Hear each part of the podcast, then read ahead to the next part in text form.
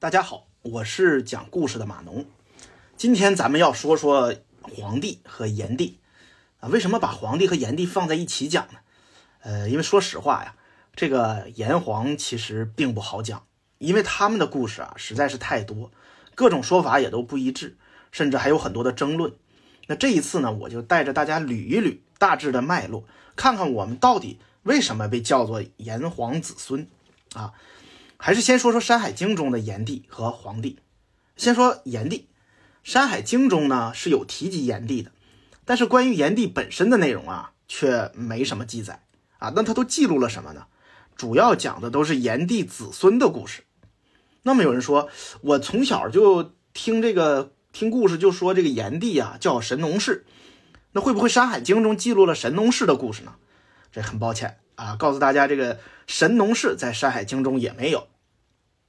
那么我们就看看《山海经》中的皇帝吧，记录皇帝的内容确实是不少啊。比较重要的就是这个皇帝战蚩尤啊，这是一场恶战。然后呢，然后就是从《山海经》上看，咱们也看不出来为什么我们现在叫炎黄子孙。那想弄明白我们炎黄子孙的这个来历啊，还是要先搞明白一件事情，就是炎帝他到底是不是神农氏啊？先说结论，在东汉之前。啊，不是，为什么这么说呢？啊，你可以看看《史记》，《史记》的开篇《武帝本纪》中就记录了，说神农氏衰微，诸侯呢相互征战，所以神农氏这是他也管不了了。说这个时候呢，就出现了三个比较大的部落，第一个是黄帝部，第二个是炎帝部，第三个是蚩尤部。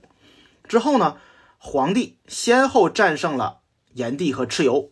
可见这个时候，司马迁还是很清楚的，炎帝和神农并不是一个人，并且在这里我们还能得到一个时间顺序，也就是神农氏其实是在炎帝这个氏族兴起之前就已经存在了。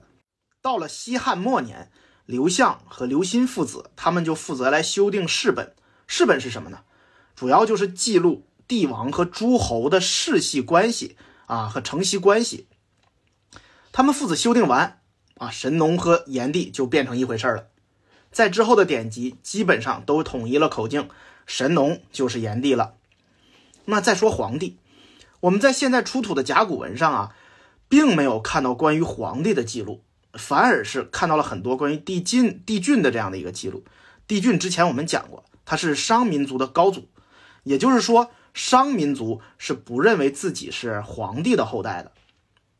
再就是从古籍的一些记载中，我们也能发现一些问题，比如春秋时期的古籍上就经常出现自大禹开创九州如何如何，反而是很少出现类似关于皇帝的内容。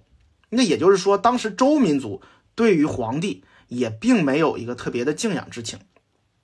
到了汉武帝时期啊，为了迎合汉武帝强化中央集权、构建统一社会的这个需要，董仲舒。以儒学为基础，吸纳了先秦的各家的思想啊的优势，形成了新儒学的理论。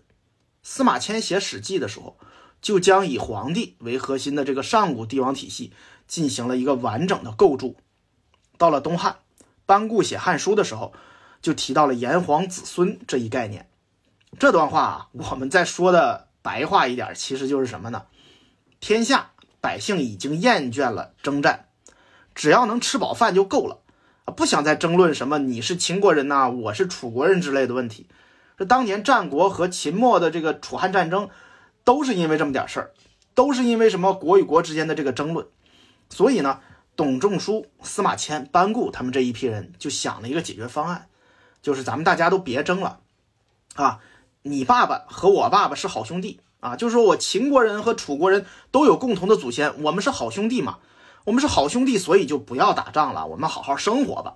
啊，其实这是一个非常智慧的解决方案。就在这种思想的影响下，我们中华民族才能以这么大巨大的一个整体啊，存在于世界民族之林。这个思想不但影响着我们，还影响着外民族，不断的融入我们，最终变成我们。比如说这个鲜卑啊，鲜卑人，他们就说自己是皇帝的后代，还有辽史中。啊，也记录了契丹人的祖先是出自于炎帝。我们说现在的鲜卑人和契丹人在哪儿呢？是不是都已经不见了？对，这些民族它不是灭绝了，而是他们融入到了我们中华民族这个大家族之中啊。因此，在这种思想下，我们会发现，我们国家或者我们民族的这个呃结拜的这种事情特别多啊，把兄弟比亲兄弟还要亲。那比如说，呃，三国的刘关张、桃园三结义，是吧？还有《水浒传》啊，一百零八个都是好兄弟。这种思想其实，在西方是很难想象的。他们别说把兄弟，他们亲兄弟都不亲，对不对？啊，包括我们现在我们国家提出的这个人类命运共同体的这种思想，都是我们前面说的这种想法的一个很好的体现。其实这是解决世界争端的一个非常高明的方案，因为我们就曾经用这种方式去解决了我们民族内部的这些矛盾。啊，其实吧，我们说看懂了这一点之后，关于皇帝。炎帝那些细节啊，我们也就不需要过多的争论了。因为什么呢？咱们都是炎黄子孙，放下争议，咱们好好过日子吧。